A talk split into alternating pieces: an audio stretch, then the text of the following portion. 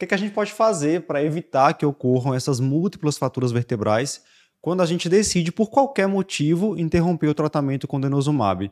Ou porque o paciente não tem mais condição financeira de manter a longo prazo, que é o que acontece. Ou sei lá, o paciente evoluiu vezes. tão bem, está sem fratura, está na osteopenia, está completando aqui muitos anos de uso. Você às vezes não vê necessidade dele manter, manter o tratamento e aí você quer parar. Só que aí, independente do motivo que você vai querer parar, você vai ter que fazer bisossonato. Como eu falei, tá. seis meses depois. Como é que eu vou evitar, então, que esses zumbis que você citou... Invadam né, os o, o, atacam, a massa óssea lá e destruam tudo. o sistema esquelético do paciente. Bem, é, vou fazer o bisossonato. Que bisossonato?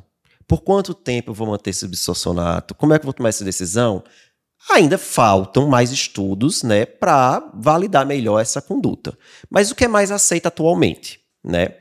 Você vai ver muito tempo de uso desse denosumab, porque quanto menor o tempo de uso, ou em outras palavras, quanto maior o tempo de uso, maior a chance do paciente fazer fratura quando para. Então você pode usar aí um ponto de corte de dois anos e meio para lhe ajudar.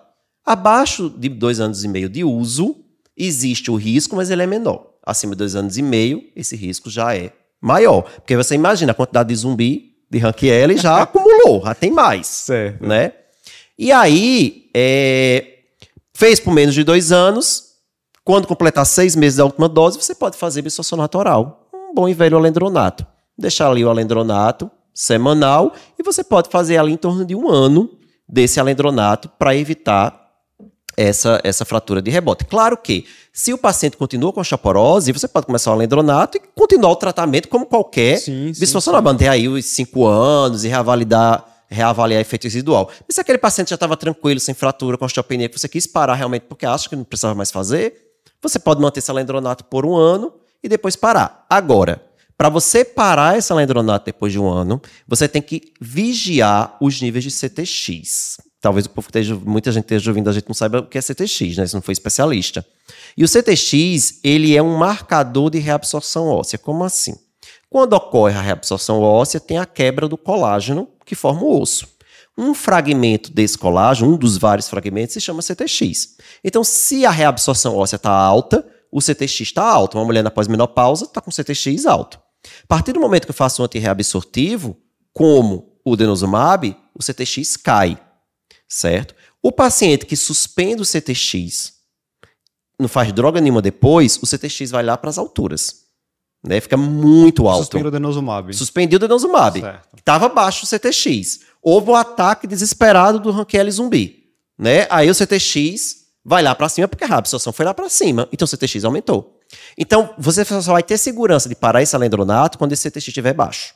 Então, ele vai ter que suprimir o CTX. Ah, suprimiu, agora eu posso tirar. Agora, daqui a um ano o CTX ainda está alto. Se você parar o alendronato, você pode fraturar, porque o CTX ainda está alto. Certo? Então, CTX vai lhe guiar por quanto tempo você vai fazer esse bisossonato. Mas eu estou falando do paciente que fez denosumab por pouco tempo, que é o paciente mais tranquilo. Certo. O problema maior é aquele que fez por muito tempo.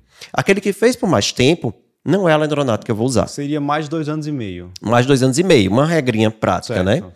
Esse a gente vai fazer uma dose de ácido alendrônico seis meses após a última dose de denosumab.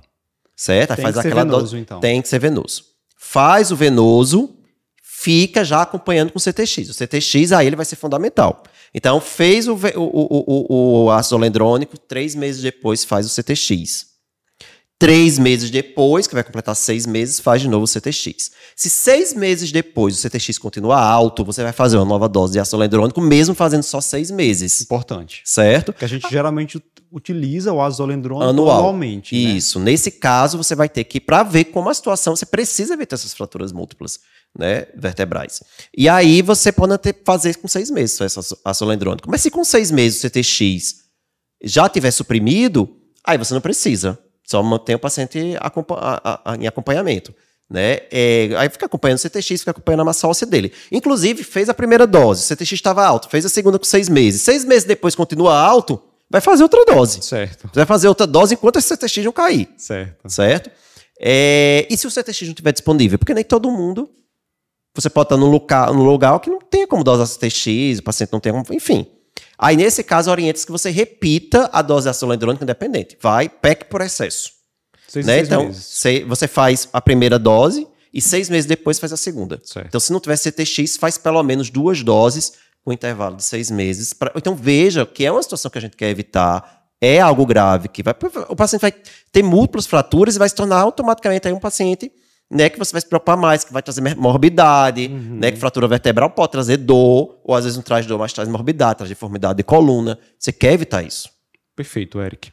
Então, denosumab, sim, uma excelente droga, Sim. pode ser muito bem indicado em algumas situações, ali na classe dos antirreabsortivos, assim como os bisfosfonatos, mas que devemos ter cautela nesse processo de suspensão, seguir esse passo a passo. E deve-se pensar nisso no momento da prescrição, Verdade. certo? Já dizer, já conversar com o paciente, explicar por que ele não pode parar, Boa. para evitar o risco.